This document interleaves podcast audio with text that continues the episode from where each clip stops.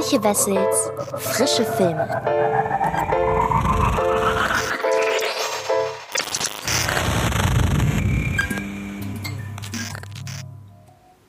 Hallo liebe Freds und herzlich willkommen zu einer neuen Folge des Frische Filme Podcasts und zwar diesmal zu einer ganz besonderen Folge, denn während ich in den letzten Ausgaben ja grundsätzlich zwei Filme besprochen habe, geht es hier heute nur um einen und wahrscheinlich auch um den einzig relevanten dieser Woche.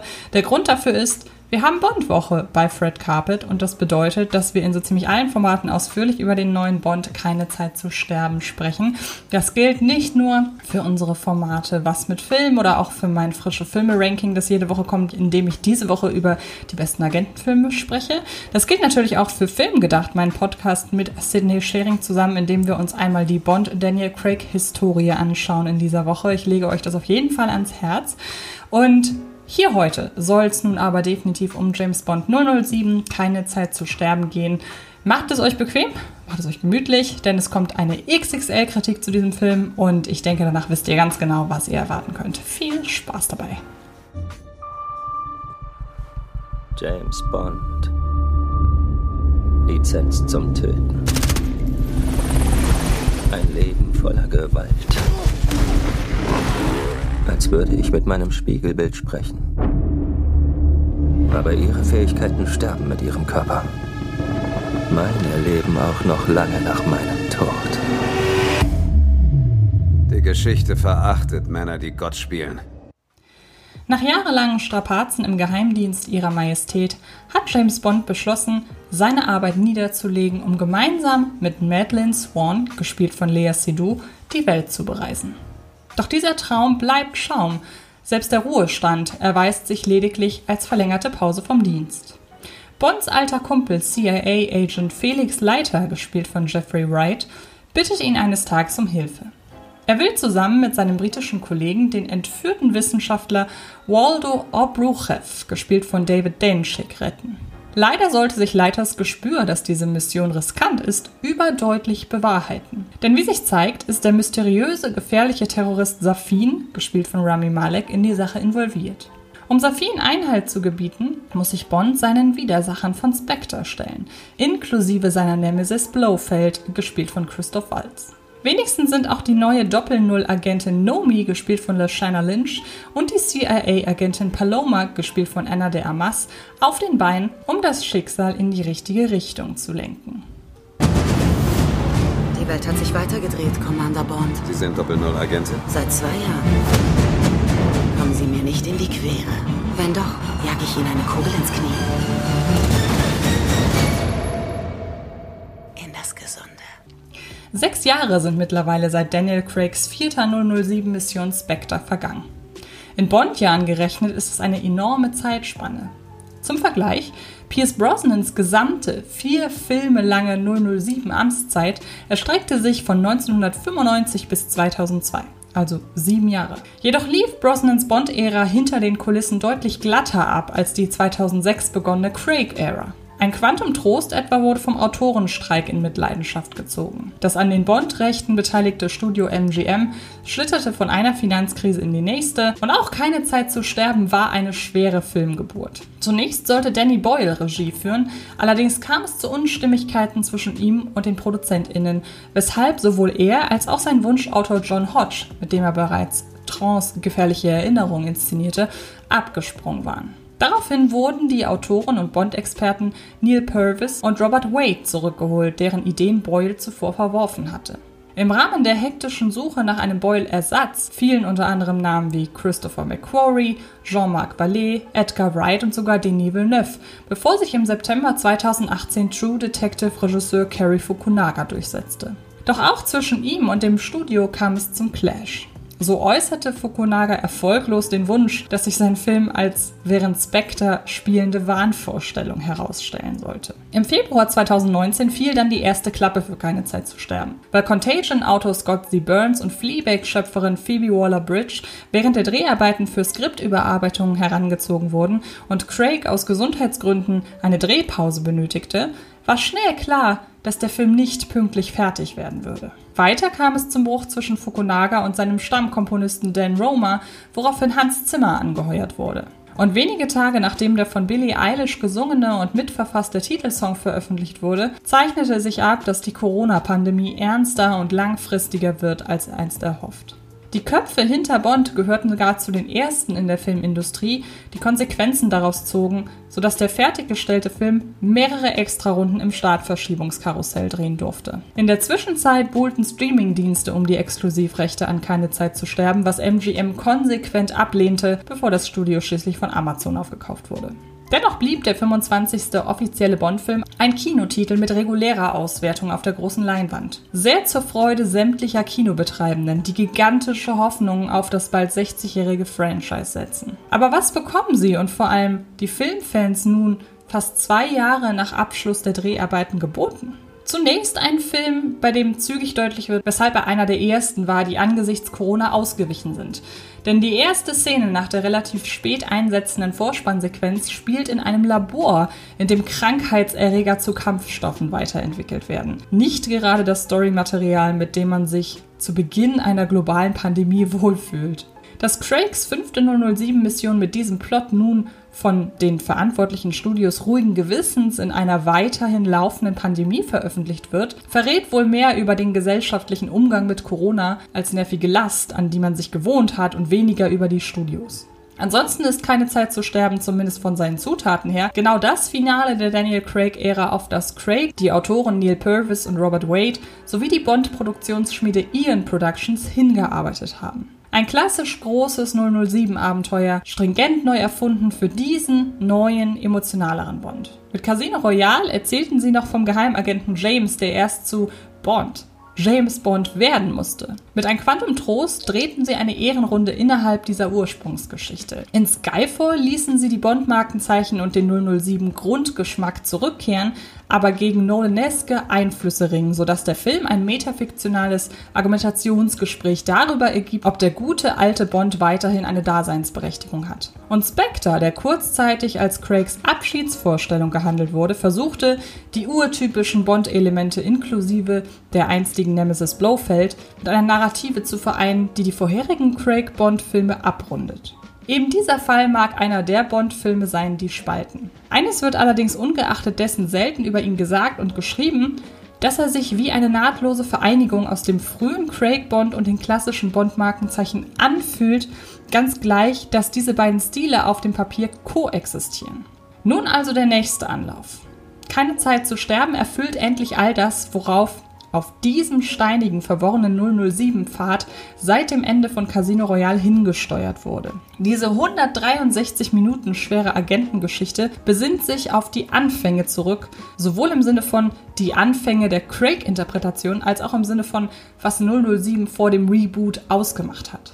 So raunzt Craigs Bond in der Eröffnungssequenz des Films seine Flamme Madeleine Swan in einem Moment des Misstrauens an, als wäre der frühe Connery Bond in ihn gefahren.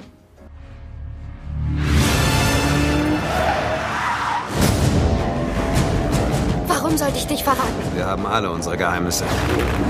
Nur, dass wir deins noch nicht kennen.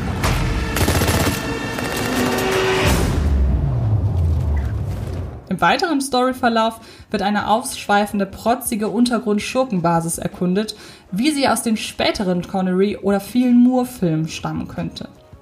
Die Absichten und Vorangehensweisen der Schurken haben ebenfalls große Parallelen zur größer, schriller, manischer Epoche in der Bond-Schurkenliste was sich allerdings nicht auf den Tonfall des Films überträgt. Der kommt mit dem Ernst und dem, dieses Mal nehme ich es persönlich, Frust von Timothy Daltons Lizenz zum Töten daher, wenngleich die Action-Szenen niemals die Härte der kurzen Dalton-Phase erreichen, sondern versuchen, diese Dalton-Attitüde mit dem familientauglicheren Blockbuster-Schauwert der ersten drei Pierce Brosnan-Einsätze oder Craigs Skyfall zu vereinen.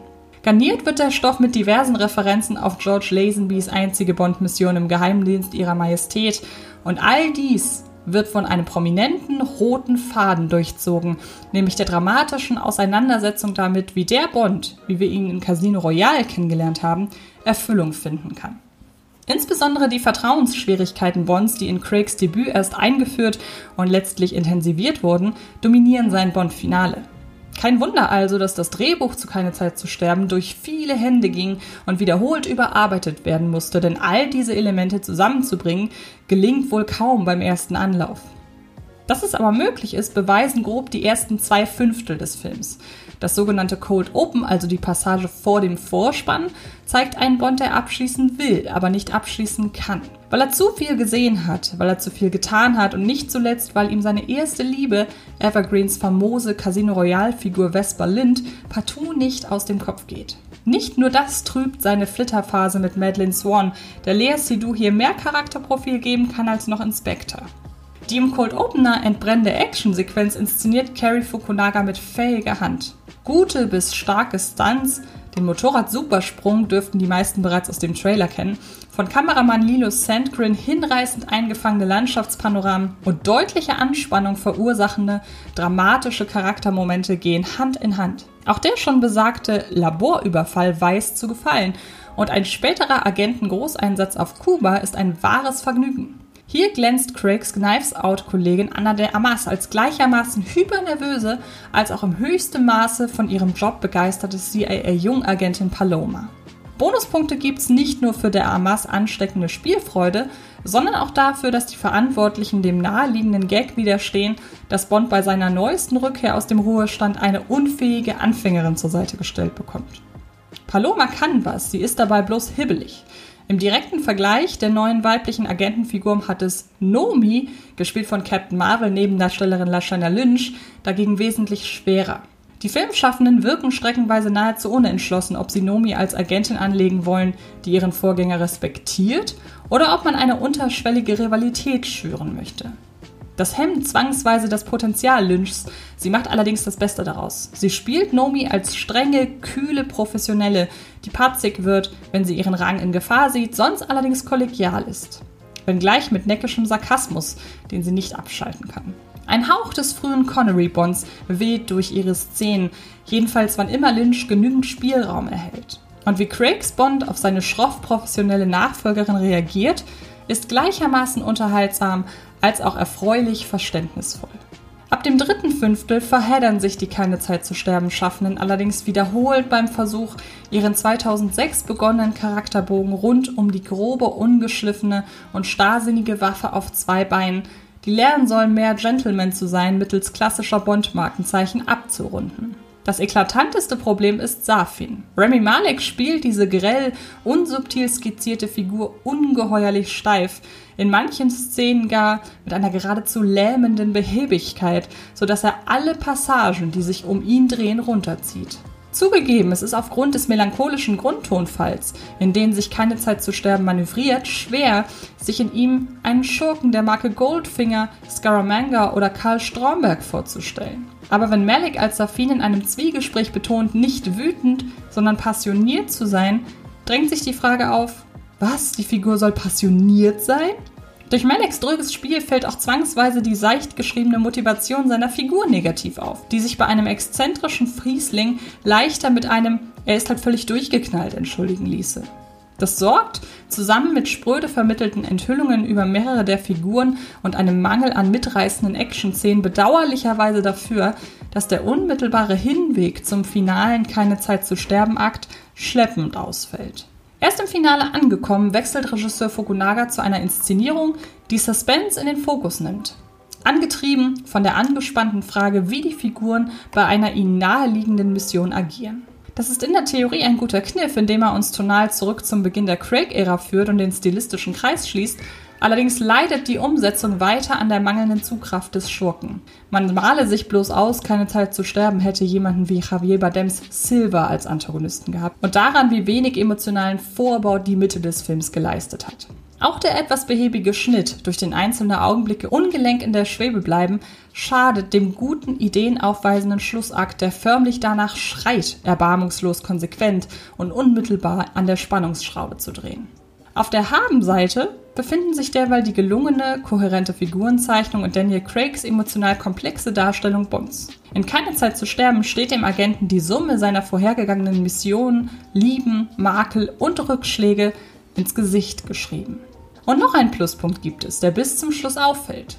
Selbst wenn Hans Zimmer sich zwei, dreimal zu deutlich selbst zitiert, verleiht er keine Zeit zu sterben alles in allem die angemessene Klangtapete. In den turbulenteren Momenten schallt fast schon die Feststellung, Hans Zimmer, Spielkind, freut sich mit Bond ein Abenteuer zu erleben aus den Boxen. Dominiert wird der Soundtrack jedoch tonal passend von großen Streicherklängen voller Liebe, Heimlichtuerei und Kummer, inklusive eleganter Rückgriffe auf Billie Eilishs Titelsong. Und Zimmerscore ist sogar für einen der lässigsten Augenblicke voller Leichtigkeit in Craigs Bond-Ära zuständig. Ein staubtrocken abgelieferter One-Liner wird mit einem beiläufig erklingenden, halbleise abgemischten Rückgriff auf den ikonischen James Bond Gitarrenriff kommentiert, so als wäre er ein Tusch. Keine Zeit zu sterben hingegen ist in seiner Gesamtheit kein Tusch, der Craigs Zeit als Bond abschließt. Zwar möchte er erzählerisch auch gar kein Ende mit Tusch sein, trotzdem ist es bedauerlich, dass er qualitativ keinen letzten großen Tusch darstellt. Allerdings dürfte keine Zeit zu sterben allen Stärken und Schwächen zum Trotz dank einiger seiner Einfälle wenigstens eines sein. Ein Bond-Film, der in Erinnerung bleibt und über die bisherigen Phasen der Filmreihe sowie viele weitere Reboots hinweg aus der Masse hervorsticht. Kommen wir also zu einem Fazit. Die meisten James Bond-Darsteller machen Höhen und Tiefen durch, aber vor Craig war noch keinem ein geordneter Abschied mit einem geplanten Finalfilm vergönnt. Neben diesem Novum bringt keine Zeit zu sterben zudem eine ziemliche Rarität auf das 007-Tableau. Eine recht mittelmäßige Bond-Mission, die nicht deshalb Mittelmaß ist, weil die Verantwortlichen kurz in einen Trott verfallen sind, was diesem Franchise ja alle Jubeljahre mal passiert. Dieser Agenteneinsatz ist Mittelmaß, weil seine bemerkenswerten Einfälle in einem Kinoabenteuer gefangen sind, dessen Stärken und Schwächen sich ausgleichen. Und ab morgen, dem 30. September oder wann auch immer ihr diesen Film oder wann auch immer ihr diesen Podcast hört, viel besser, ist der Film im Kino zu sehen in IMAX, in 3D, ganz normal, wahrscheinlich auch in vielen OV-Präsentationen. Also ihr könnt frei wählen. Und ähm, es ist mit einer der Filme, die in Deutschland jema jemals die meisten Kopien hatten. Also es ist wahrscheinlich relativ unmöglich, diesen Film nicht zu erwischen. Ich wünsche euch ganz, ganz viel Spaß beim Genuss dieses Films und verweise an dieser Stelle wirklich nochmal auch auf unseren Filmgedacht-Podcast, in dem wir, wie gesagt, über die Daniel Craig-Ära reden. Und ansonsten hören wir uns garantiert in den nächsten Tagen irgendwo im Internet. Macht es gut und bis bald. Das war Antje Wessels Frische Film. Ein Podcast von Fred Carpet.